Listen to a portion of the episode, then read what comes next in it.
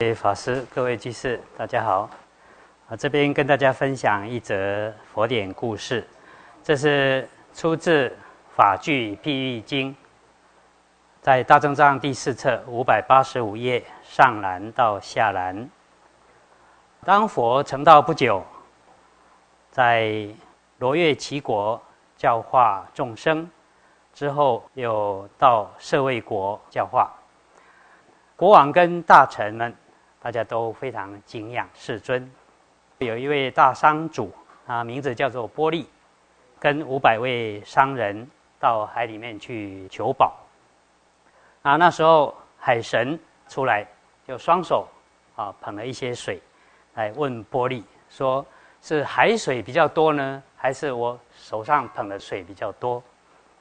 波利回答：“是手上所捧的这个水比较多。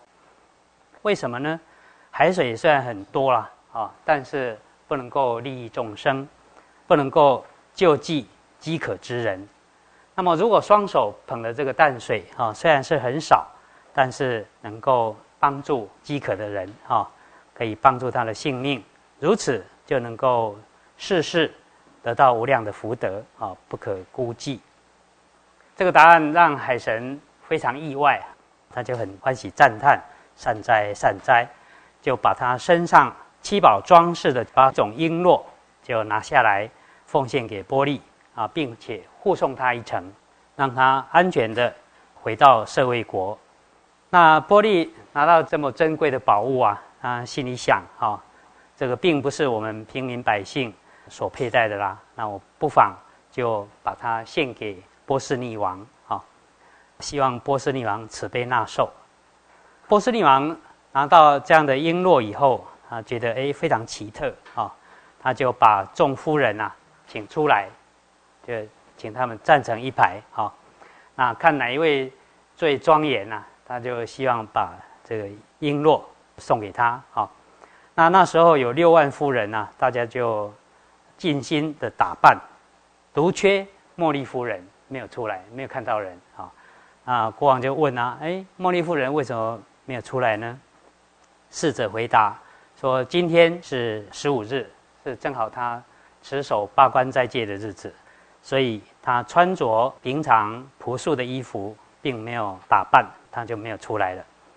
那国王很生气啦，他就叫人去把茉莉夫人请出来，责备他：你现在持斋，难道就可以违抗国王的命令吗？哦，这样子叫了三次哈，茉莉夫人。”他就穿着平常朴素的衣服出来了，但是在众人中一站，就好像日月那样子，非常的庄严，比平常更加的庄严。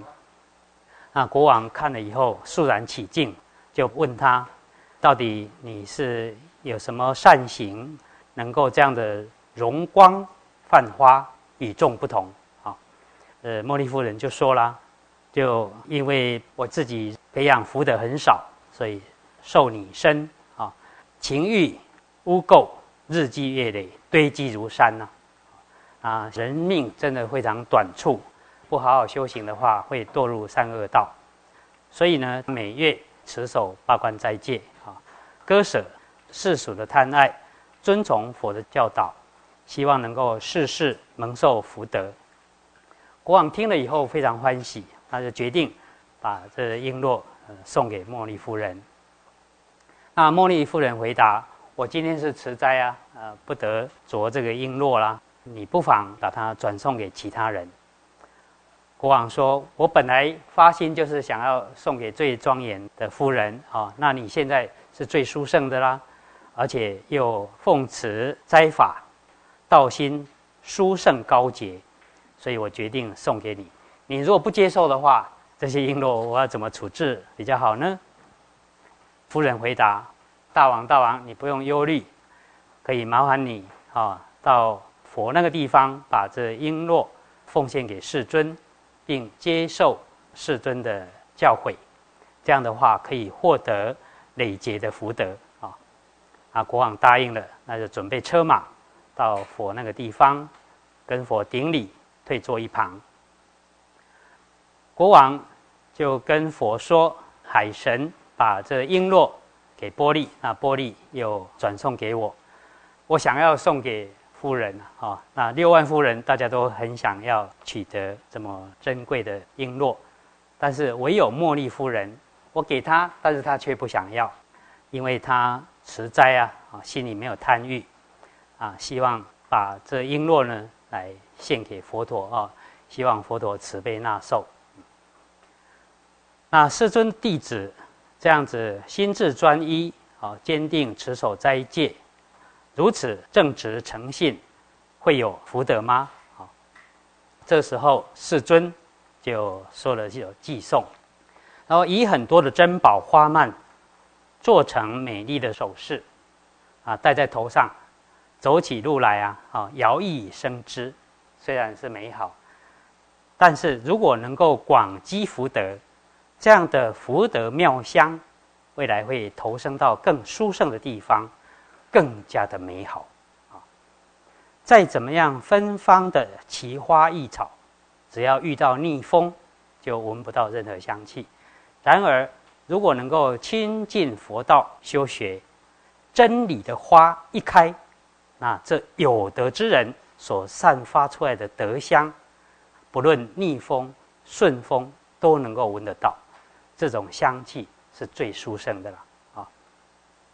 旃檀、沉香、墨香等清香宜人，青莲花香气浓郁，对世间来说，虽然都真有其香，但是远远不如芥香来的殊胜。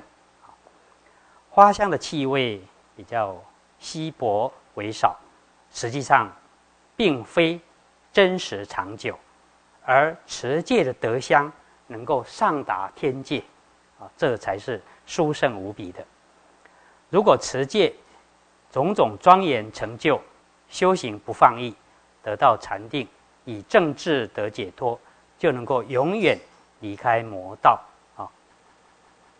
啊，佛说了这偈颂之后，又对波斯尼王说：斋戒的福德广大长远，能使人。得到好的名声及众人的敬爱，就算有人以遍满天下十六大国的珠宝拿来布施，所得到的福德还不如茉莉夫人一日一夜持守斋戒的功德。